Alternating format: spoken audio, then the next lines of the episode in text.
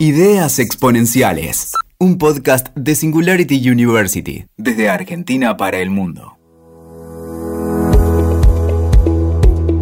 Hola a todos, bienvenidos a este nuevo capítulo de nuestro podcast Ideas Exponenciales. Soy Agus Paz, actual embajadora del capítulo local de Singularity University y hoy los invito a compartir un tema que personalmente me apasiona y sobre el que trabajo todos los días como consultora y que tiene que ver con el futuro del trabajo, o mejor dicho, el presente del trabajo. Porque por una situación particular que todos ya conocemos, el tiempo se aceleró quizás incluso exponencialmente, y de golpe fuimos transportados a un futuro que veíamos venir, pero que se volvió nuestro presente.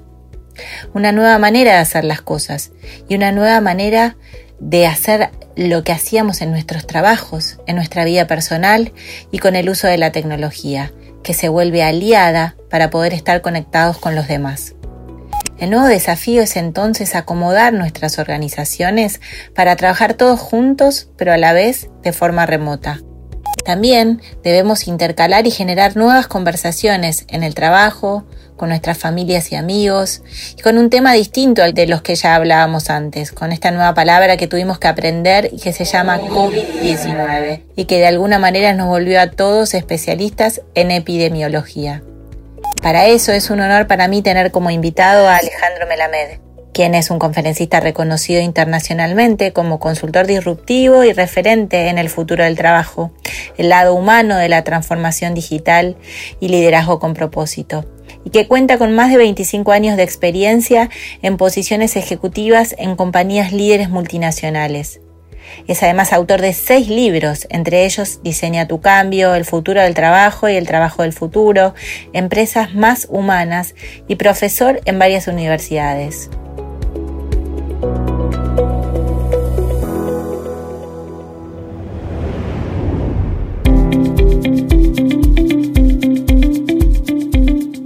¿Cómo estás Alejandro? Bienvenido. Hola Agus, un gusto, un placer. Eh, es lindo esto de poder encontrarse en la virtualidad y en una época de tanto aislamiento encontrar conexiones con los otros, ¿no? Entonces creo que eh, nos estamos dando cuenta de todas las ventajas que tiene la tecnología y cuánto nos puede acercar en épocas en las cuales teóricamente estamos tan alejados. Tal cual. Y, para mí también es súper interesante estar acá con vos porque los dos compartimos este amor por el trabajo del futuro, eh, aquello que, que va a pasar en las organizaciones dentro de poco o que ya está pasando. Digamos, y la parte de cómo convivirán eventualmente las nuevas tecnologías con los humanos que trabajamos en las empresas. Y bueno, hablando de eso, veníamos de una época en la que las empresas estaban súper preocupadas por la transformación digital, para no quedarse atrás. Hablábamos de la cuarta revolución industrial, incluso algunos hablaban de la quinta, que tenía que ver con la inteligencia artificial. Y en general las organizaciones buscaban modernizarse para adaptar sus tecnologías. Ahora bien, ¿Qué es el lado humano de la transformación digital? Está bárbaro. A ver, primer punto, yo creo que hasta casi nos va a suceder algo ahora, y es que hablar de transformación digital ya va a ser algo viejo. Es decir, hasta hace muy poco tiempo las empresas estaban en este proceso de transformación a partir de las tecnologías. Hoy lo que vemos es que esto que era futuro ya es presente y muchas cosas ya son pasado. Ahora, ¿a qué nos referimos cuando hablamos del lado humano? Muchos piensan que es lo mismo hacer que ser digital. Y creo que lo que estamos comprendiendo es que el hacer digital es disponer de diferentes tecnologías, de generar todos los dispositivos para que vos puedas conectarte con otros. Sin embargo, el ser digital tiene que ver con una cuestión fundamental que es la mentalidad, la cultura, de qué manera actúas todos los días muchos piensan que es como una, como una inyección que te ponen. Y bueno, ya te pongo todo esto y ya sos digital de un día para otro. Y la verdad que esto implica cultura, implica mentalidad, implica procesos, implica infraestructura, implica un montón de cosas que hoy Agus se está visualizando como las diferentes compañías, las diferentes organizaciones en general, en función de su grado de desarrollo digital, han tenido capacidad de respuesta ante una situación como la que estamos viviendo. Pero yo quiero ir un paso más y plantearte un desafío. Suponete que en lugar de tener este virus, que es un virus que se transmitió de un animal teóricamente a otro animal, de ese animal a un ser humano y de un ser humano a otro ser humano, y es un virus que tiene que ver con una enfermedad. Si el virus fuera distinto, ¿qué es lo que ocurriría? Y te voy a plantear esto. Imaginémonos por un minuto que el virus que se plantea es un virus tecnológico que tal vez hasta inclusive es mucho más simple de generarlo, ¿no? Entonces eh, nos damos cuenta que de un día para otro nuestras computadoras no andan, nuestros teléfonos celulares no funcionan, no funciona el wifi, no funciona internet. ¿Qué ocurriría con cada uno de nosotros? Es más, cuando planteo en algunas organizaciones, en algunos eh, equipos de dirección este tema, yo no sé si no estarían en mucha mayor dificultad cuando tendrían que actuar exclusivamente bajo la conexión humana. Y a mí me parece que esto nos plantea los dilemas ante los cuales estaremos enfrentados próximamente. ¿Por qué digo todo esto? Porque quiero volver a tu pregunta inicial. Para mí, cuando hablamos del lado humano de la transformación digital, hablamos de lo más básico, de lo que se da por sobreentendido, pero que la mayoría de las veces es el factor crítico que hace fracasar la mayoría de los procesos de transformación. ¿Qué significa? Pensamos que las personas se van a transformar de un día a otro como si fuera un aprieto un botón y ya funciona. Y no es así. Hay muchas otras complejidades que tienen que ver con nuestra historia, con expectativas, con este, las relaciones, que tienen que ver con actitudes, que tienen que ver con valores, que esto la tecnología no lo hace en forma automática. Tal cual, imaginemos además que esa posibilidad, ese virus que atacó a la tecnología, probablemente después pueda ser solucionado, pero durante un tiempo los humanos estaríamos divididos y separados, cada uno en su lugar, sin saber qué está pasando del otro lado y de alguna manera preguntándose qué, qué es lo que se, ve, que se viene para adelante. Y sin embargo, nuestra capacidad humana es lo que nos va a hacer resilientes, ¿no es cierto? Y ahí voy a hablar de lo que tiene que ver con las habilidades exponenciales o las habilidades 10 y en realidad es una combinación de que por un lado sí es correcto, van a tener que acomodarse a lo nuevo que se viene en tecnología, pero si eso no está o si en algún momento por alguna razón se corta, seguro vamos a necesitar las habilidades blandas de esas personas. Totalmente Empatía, colaboración, pensamiento crítico. Digamos, ¿qué es lo que estamos viendo en este momento? Es decir, cada uno tiene que trabajar desde sus casas, ¿no es cierto? Y no hay más jefes que les puedan estar diciendo qué es lo que tienen que hacer. Absolutamente. Vos sabés que primero me trae un montón de pensamientos lo que dijiste, pero el primer flashback que se me generó y en este momento se me vino esa, esa imagen cuando el 31 de diciembre de 1999, estábamos ante el famoso I2K.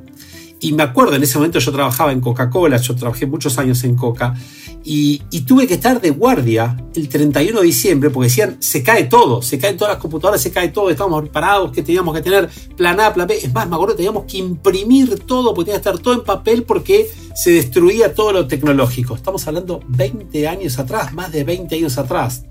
Eh, primer punto. Ahora, el segundo punto que vos estás diciendo es, hoy en día estamos en nuestras casas, hoy en día volvemos a lo que son las, este, la revalorización de las famosas habilidades blandas. Yo creo que ahí hay una distinción que me parece que no es menor. Por un lado están lo que llaman las capacidades, por otro lado las habilidades. ¿Y dónde está la diferencia? Que las capacidades son aquellas cuestiones que trascienden en el tiempo independientemente de la tecnología. Con lo cual vos dijiste muy bien, la empatía, la creatividad, el pensamiento crítico, y hay un montón de cuestiones que tienen que ver con lo humano, que en definitiva trascendieron a la revolución industrial, a la 1.0, 2.0, 3.0, 4.0, 5.0, trascendieron al I2K y van a trascender también al COVID-19. Y me parece que eso es tal vez como lo más profundo y lo que menos enseña. Increíblemente es lo que menos enseña y hay pocos programas en las escuelas secundarias, en las universidades, que nos enseñen estas cosas que trascienden en el tiempo. Y a mí me parece que lo que hoy se está percibiendo es que justamente esto termina siendo la ventaja competitiva de aquellas empresas que al tener todo esto, se, tal vez, digamos, eh, es como que a través de la tecnología lo aceleran, ¿no? Y el famoso tema que vimos todos en, en, Singularity, de lo que tiene que ver con la aceleración de los cambios y, la exponencialidad. Pero ojo, esa exponencialidad sin el lado humano de todo esto puede ser irracional. Entonces me parece que estamos en un tiempo, yo lo leí una vez y yo adopté este concepto de la cobotización. La cobotización es la coexistencia de la máquina, el robot y el ser humano, pero la pregunta es de qué manera se potencian, donde lo mejor del ser humano ayuda a lo mejor de, la máquina. Entonces, cada uno tiene sus, este, sus factores diferenciales donde le permiten eh, es como una danza, diría, ¿no? Digamos, si para bailar el tango necesitas dos. Bueno, yo creo que en el mundo nos están demostrando que es lo mismo. Es decir, la inteligencia artificial sola no va a desarrollar la vacuna contra el COVID. Ahora, el hombre solo sí, la inteligencia artificial tampoco. Entonces me parece que ahí tenemos que empezar a entender de qué manera se potencian. Y, y permitime decirte esto que para mí es clave. Todos los trabajos en los cuales estoy involucrado, la, el pedido, la demanda de los directivos de las empresas es lo mismo. Mira, ya compré toda la tecnología, tengo todo, ¿qué hago con la gente? Yo digo, al revés, primero tenemos a la gente y después compra la tecnología. ¿No? Sí, Alejandro, totalmente. La verdad que a mí me pasa exactamente lo mismo cuando intervengo en las organizaciones o incluso dando clases en donde las, las, las empresas primero estaban preocupadas diciendo, bueno, yo no me tengo que quedar atrás eh, con, todo lo que necesito, incluso con tecnología que todavía ni siquiera van a poder usar y las personas estaban totalmente perdidas, cada una en su rol, viendo si además iban a ser reemplazadas o no por algún robot o por inteligencia artificial, miedos profundos que todos tenemos de alguna manera. Y, y cuando volviste al 2000 me acuerdo que, que también eh, yo estaba en Nobel, en una empresa de tecnología que en ese momento era, casi todas las empresas tenían las redes Nobel para funcionar antes de Internet y en ese momento no sabíamos si el mundo se caía o íbamos a ser de golpe la, presa más importante de todos. Después no pasó nada, ¿no? Pero estábamos listos para cualquiera de los escenarios futuros. Y volviendo a lo que estabas diciendo de las, de las personas y de lo que pasa en las organizaciones, voy a ir un poquito más atrás, si me dejas, Ale. Y es, ¿qué pasa con los chicos? Porque nosotros estamos diciendo cuando es, que la gente empieza a trabajar en empresas y, y, las organizaciones empiezan a buscar a los mejores talentos para atraerlos, que en un momento se fijaban en que tuvieran experiencia en temas digitales o en la, la última tecnología o por lo menos algo de conocimiento. Y de golpe volvimos para atrás y las empresas empezaron empezaron a dar cuenta que lo que necesitaban era desarrollo de capacidades de las que estamos hablando y que no se estaban transmitiendo en el colegio. En Singularity nos vinieron con una idea de que en realidad para el futuro de la educación tenía que estar conectado con el trabajo por proyectos, en que los chicos empezaran a involucrarse en la diaria y que todo era transversal, que no podíamos seguir hablando de una materia separada de la otra, sino más bien crear programas de innovación educativa que estuviesen conectando a los chicos con lo que después van a vivir en la realidad.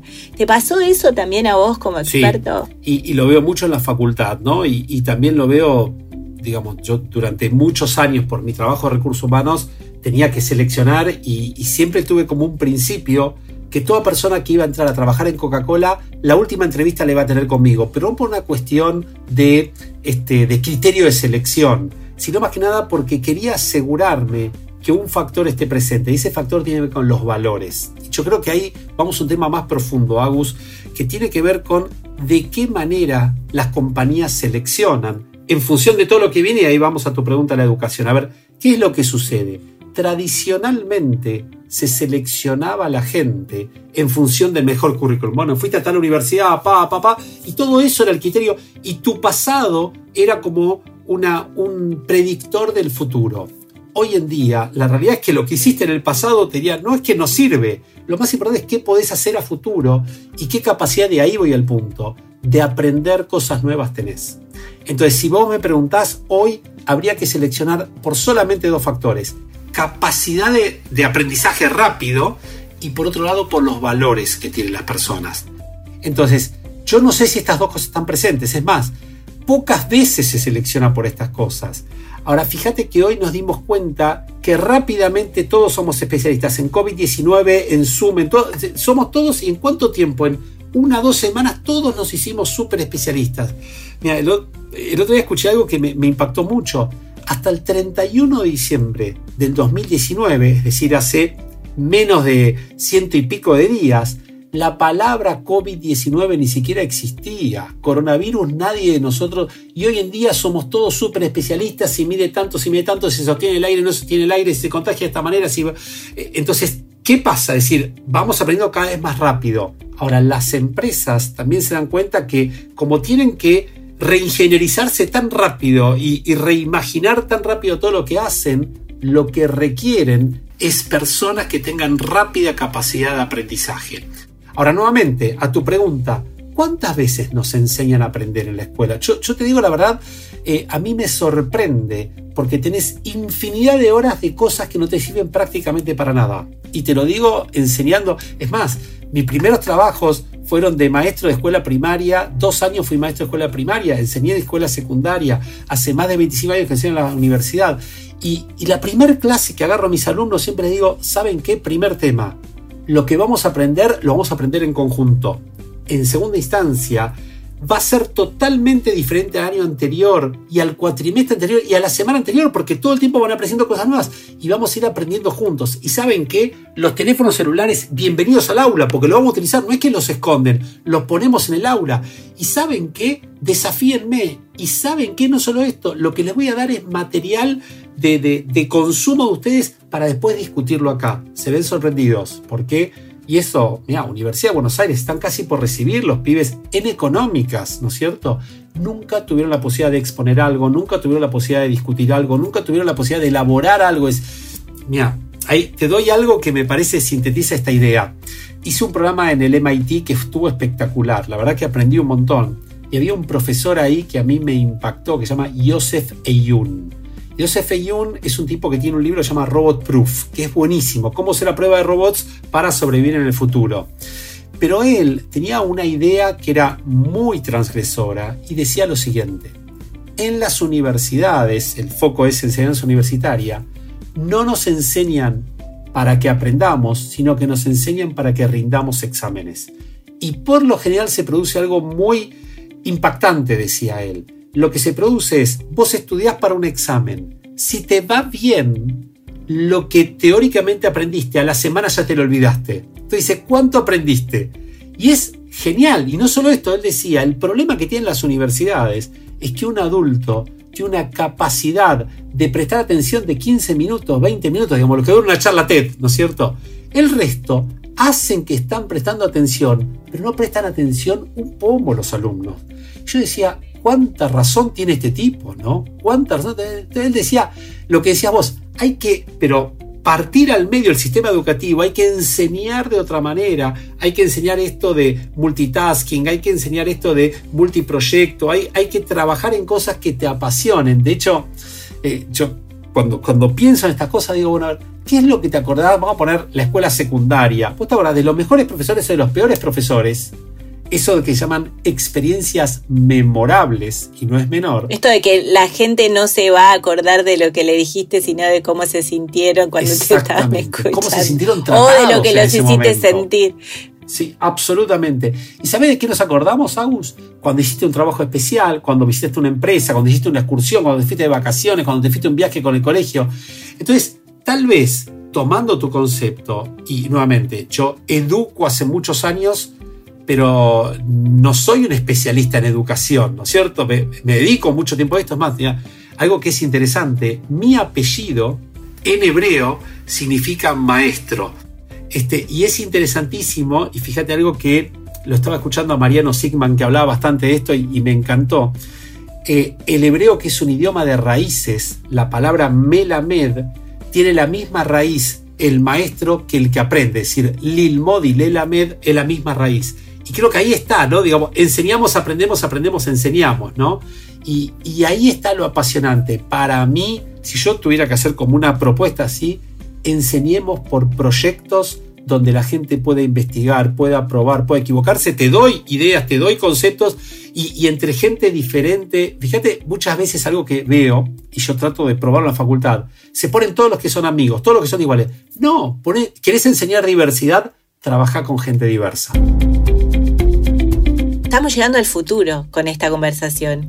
Porque primero tenemos un, un, nuevo profesor que vino de golpe, que es el COVID, digamos, que significa cuarentena, crisis en el mundo. Esto significó que de golpe todos teníamos que aprender cosas que antes no sabíamos ni siquiera que íbamos a necesitar aprender, o veníamos diciendo que las organizaciones se iban a tener que adaptar a que sus empleados trabajasen desde sus casas para evitar el tráfico, para evitar la contaminación ambiental, la cantidad de horas que la gente se pasaba además perdiendo tiempo que no era productivo y las organizaciones decían en el futuro vamos a vivir de una manera y de golpe aparece un llamado cisne negro, que tengo mis dudas porque me parece que deberíamos haber sabido que esto se podía venir, pero sacando ese paréntesis, de golpe todas las empresas se encontraron con que el futuro ya había llegado.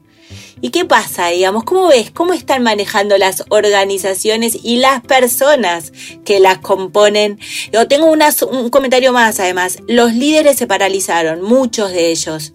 Los que no se paralizaron y son ejemplo para su gente van a ser los que las, organizaciones que primero van a salir de esta y van a capitalizar todo esto. Pero totalmente. Te, paso a vos para que me digas qué pensás. A ver, respecto a tu pregunta, yo creo que estamos, y, y es una idea personal, ¿no? Ante un cisne rojo. Digamos, ¿cuál es la diferencia?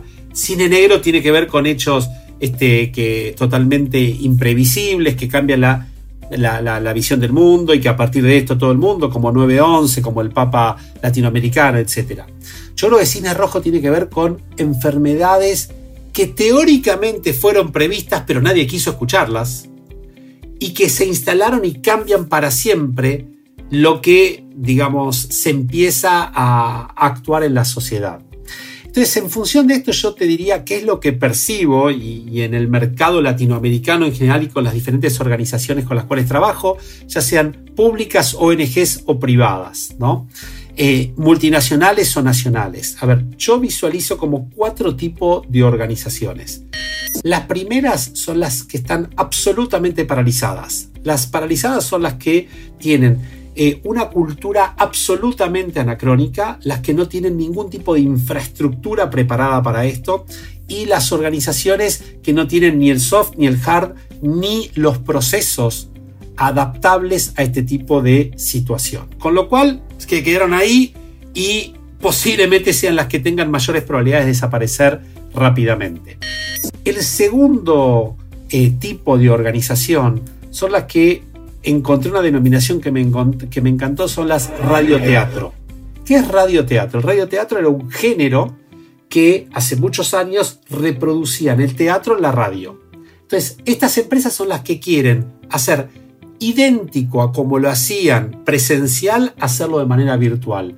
Con todas las dificultades que esto genera, porque no cambiaron nada. Lo único que dicen, así como lo hacíamos, ahora lo hacemos este, virtual. Y obviamente esto te genera choques por todos lados te diría que son paralizadas plus, ¿no? Están un poquitito, o eh, menos en realidad, un poquito menos paralizadas y, hacen algún intento. Pero lo que tienen todavía es la mentalidad jerárquica, la mentalidad de silos, con lo cual todos los conflictos. Hay un tercer tipo de organizaciones que son las que llaman las avanzadas.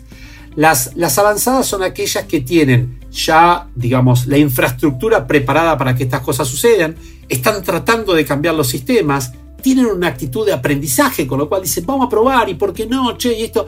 Y son empresas que hicieron muchos intentos, algunos con mayor éxito, otros con menor, éxito, pero están saliendo a flote. Les, les costó un poquito más, pero están saliendo a flote.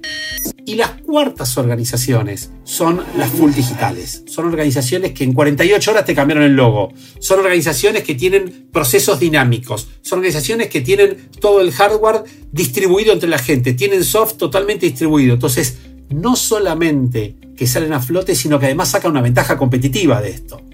Si me preguntas, mucho de esto son las organizaciones exponenciales, lo que tanto estudiamos en Singularity, son las organizaciones que tienen todos sus, sus procesos, digamos, tan aceitados. Y para mí hay una palabra que es clave en todo esto, que es la agilidad que tienen estas organizaciones, que la forma de entender la agilidad es esa plasticidad mental y así como tenemos agilidad física cuando vamos al gimnasio, las empresas tienen agilidad cuando tienen el músculo del pensamiento organizacional bien desarrollado para poder capitalizar cada oportunidad que se presenta. Y además los líderes correctos, ¿no es cierto? Esos líderes que tienen esa mirada exponencial de lo que, lo que va a pasar en el corto, mediano y largo plazo, ¿no? Y van creando distintos escenarios. Definitivamente, esto te diría, desde el punto de vista del liderazgo, desde el punto de vista de cultura, son organizaciones que ya venían trabajando, no, no sabían que iba, la verdad, a ver, de lo que estuve investigando, no hay ninguna organización que en su business plan 2020 haya tenido considerado el COVID-19. No existe. Y quien te lo dice, te miente. Es más, mira, eh, escuchando a un, médico, Ale Roisentul, que es muy capo en Israel, que él eh, se hizo muy conocido, es un argentino que trabaja en Israel y se hizo conocido porque era el médico que atendía a los chicos sirios heridos de la guerra de Siria, los atendía en Israel. Entonces, un ejemplo humanitario, fue inclusive candidato a Premio Nobel de la Paz, un tipo espectacular. Y él me decía el otro día, digamos, siguiente comentario me me dice, Ale, estábamos preparados para ataques de bombas en Israel, ataques de misiles, ataques nucleares, pero esto no teníamos considerado ningún plan. Ahora, a su vez, si te pones a pensar cómo reaccionaron los países, Israel tiene, primero porque miden mucho, hay una cantidad de infectados importante, pero la menor cantidad de muertos. ¿Pero por qué? La proporción de muertos, ¿no es cierto? ¿Por qué? Porque tuvieron una capacidad de respuesta rapidísima. No estaban preparados para esto, pero tenían la agilidad organizacional, eran exponenciales tenían el, tienen el liderazgo, tienen la cultura, tienen la infraestructura, entonces responder rápidamente. Y ahí está tu pregunta entonces. ¿Cuántas organizaciones tienen realmente el famoso concepto del mindset? El mindset no es solamente una persona, sino es el mindset organizacional. Ahí me parece que está la clave. Totalmente. Y en Singularity nos hablaban de lo que se llama moonshots, que no puedo traducirlo en castellano porque queda feísimo, o sea, disparo a la luna, pero moonshot era pensar en grande, pensar lejos, aquello que parecía imposible como, como posibilidad. De golpe entonces me gustaría ir cerrando esta idea de que venimos hablando por un lado de educación, de las capacidades que tenemos que desarrollar en las personas para que, para que ya se adapten a el futuro que llegó. Digo, ¿qué consejo les darías vos como experto en humanos que trabajan además con tecnologías y todo lo que escribiste sobre los trabajos del futuro? ¿Qué consejo les das a esas empresas que todavía no están ahí, que no son las que están en el nivel 4? ¿Cuál sería el orden que vos sugerirías hacia algunos tips para que ellos se acomoden eh, y salgamos de la infoxicación y salgamos, infoxicación que es esto que dijo Santiago Vilinkis, que, el otro día hablábamos que estamos como infoxicados, ¿no? Que por un lado tenemos demasiada información. exacto, y que, no, y que eso nos paraliza. Y en las organizaciones pasa lo mismo. Bueno, ¿qué consejos les darías vos a los que nos escuchen para salir de esto y ser exitosos? Mira, eh, primero un comentario. La, el primer, la primera formación en exponencialidad que tuve fue hace como 25 años cuando me formé como coach con Fred Kaufman. Y, me acuerdo que él decía, un coach que da consejos más que un coach es un irresponsable. ¿Y por qué te digo esto? Y esto no es menor. Eh, salió un libro de Nassim Taleb buenísimo, se llama Jugarse la piel, que es lo que estoy leyendo en este momento. En el libro Jugarse la piel, Nassim Taleb lo que dice es que hay dos tipos de personas. Las personas que dan consejos y las personas que son las que realmente ponen en juego su dinero. Es decir, él dice, bueno, un consejero financiero, te dice él. Es muy fácil ser consejero financiero porque igual juegas con la guita del otro. Ahora, ¿qué hace él con su propia guita? Con los funcionarios públicos, dice, en general pasa lo mismo, porque lo, lo que hacen ellos es en realidad administrar dinero de otros, pero no es el propio. Por eso muchas veces la, la, diferencia entre el emprendedor y el ejecutivo de un emprendimiento, ¿no? Entonces, creo que mucha de la gente que está en Singularity, que son emprendedores, que se juegan la piel, que, que se la juegan en cada cosa, me parece que entienden mucho este concepto y, por eso esto, yo más que dar consejo, lo digo, yo te pongo un punto de vista, te pongo una opinión, sabiendo que tu realidad es 150 mil veces más compleja de lo que puedo observar yo. Entonces, lo primero que diría es lo siguiente como punto de vista, ¿no? Eh, el pánico que mucha, mucha gente está sufriendo y diferencio lo que es el miedo del pánico. El miedo es tu reacción ante algo que viene de afuera. El pánico es cuando te paralizas y te generas adentro miedos que no existen. Entonces, el pánico paraliza, el caos confunde, la incertidumbre provoca ansiedad y angustia. Pero atención, la información, trayendo lo que decía Santi el otro día, en su justa medida y, brindada por aquellos que lo tienen que dar, este, las autoridades adecuadas, apropiadas. Calma, la información calma y la solidaridad tranquiliza. Y este es un tema no menor. Este, este es un concepto, hay un consejo consultivo de la UADE que, elaboró toda una serie de, tips para transitar este, este, proceso de la Facultad de Psicología de la UADE. Y, este tema de la solidaridad, ¿por qué te lo quiero comentar? Eh, vos sabés que salieron los primeros análisis de cuáles fueron las compañías chinas más exitosas. ¿Qué pasó con las compañías chinas que les fue bien? Entonces dijeron, bueno, vamos a ver las, características. Es un estudio del MIT Sloan Management Review. Y ellos lo que dijeron es que una de las características clave de las empresas que fueron exitosas en estos 90 días, 95 días iniciales y que lograron dar vuelta a la página, son empresas que tuvieron el concepto de la solidaridad bien presente.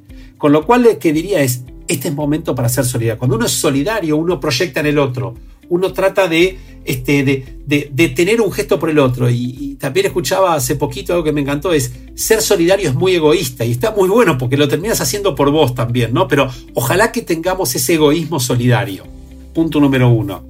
Punto número dos, Agus. Lo que te diría es, para estas empresas, hay una idea que es muy potente. Y es que lo que sucede es, pero lo que hacemos con lo que sucede es lo que somos. Este es el momento de salir a la cancha, de demostrar todo esto que nos estuvimos entrenando, esto que conversábamos antes entre nosotros, ¿no? Digamos, a ver, es el momento, todos estos cráneos, los genios, toda la gente que dice que hizo Bueno, este es el momento de salir a la cancha y de demostrar todo lo que podés dar. Me parece que las empresas hayas hecho lo que hiciste hasta el momento, lo que hiciste en el pasado fue, pero ahora es el momento de con humildad en el momento con, mucho coraje, pero con, mucha serenidad también. Porque acá hay otra idea que me parece muy importante. Cuando aumenta la presión, disminuye la tolerancia. Y lo que se está empezando a ver es que mucha gente los umbrales de tolerancia le han disminuido muchísimo. Entonces, tratar de ver de qué manera tenemos esos, esos cinco segundos de serenidad para responder, sobre todo con lo que empezamos al principio con mucha humanidad. Me parece que este es el momento, a ver, algo que a mí me, pone realmente muy, muy triste es que muchas empresas que se la pasaron hablando que nuestro principal capital son las personas, que las personas son lo primero que hacen es sacar gente. Y es el momento al contrario.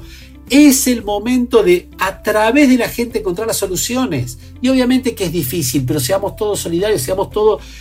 es el momento de poner entre todos. Para mí, vos me preguntabas al, antes de la entrevista, me hiciste una pregunta que, fue clave, ¿no? Digamos, si soy optimista o pesimista, ¿no?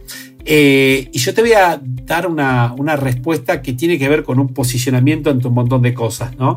Eh, en su momento el Papa Francisco dijo, no soy ni optimista ni pesimista, porque el optimista es el que ve todo óptimo, y obviamente se puede equivocar porque algo que no esté bien ya no es óptimo.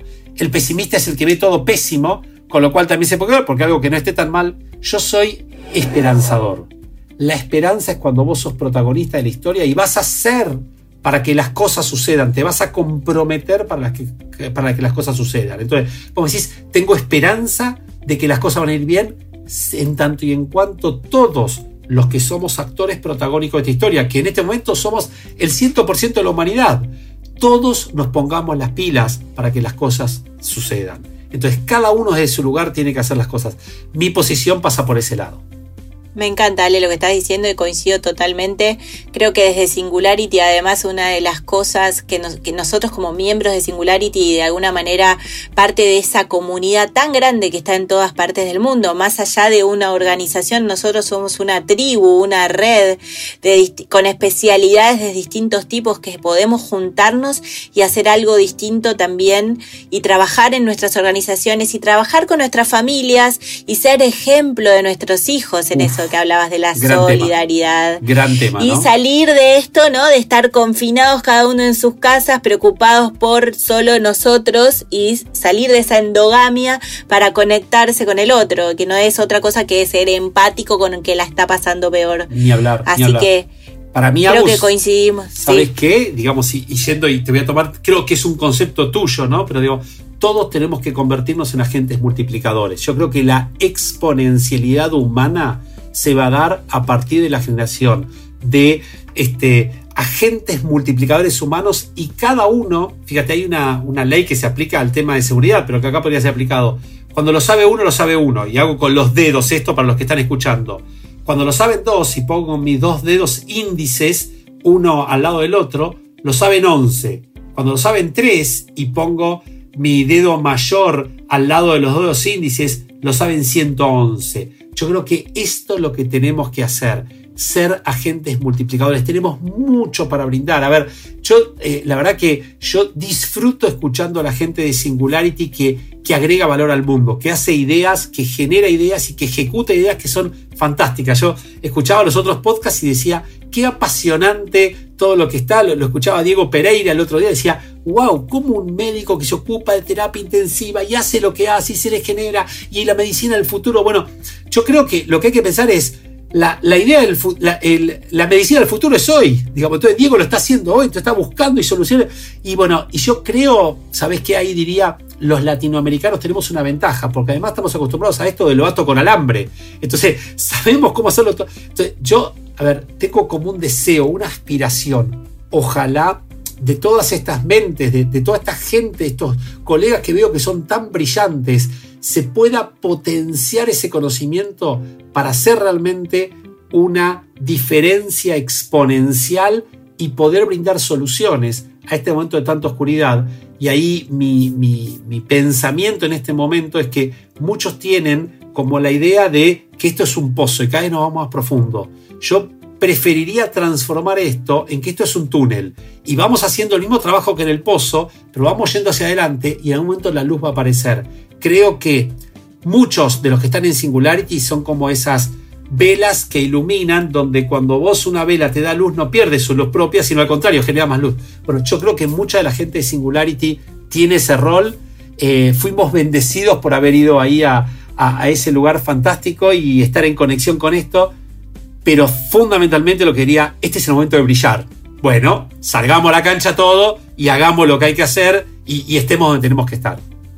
Totalmente, Ale, y, de nuevo, sacar esa información eh, que estaba en un lugar por ahí de nicho y llevarla a todos lados.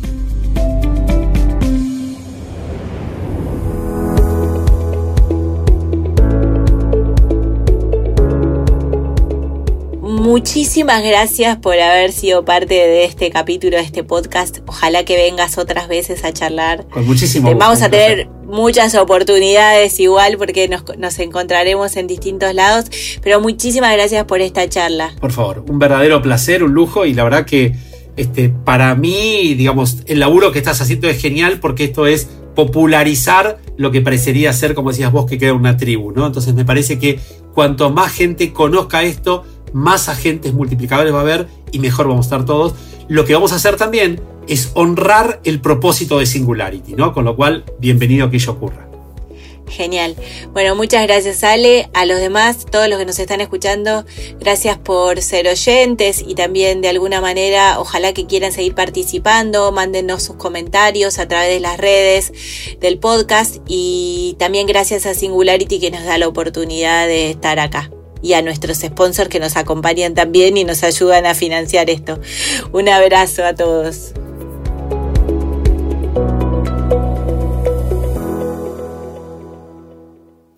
Escuchaste Ideas Exponenciales. WeToker. Sumamos las partes.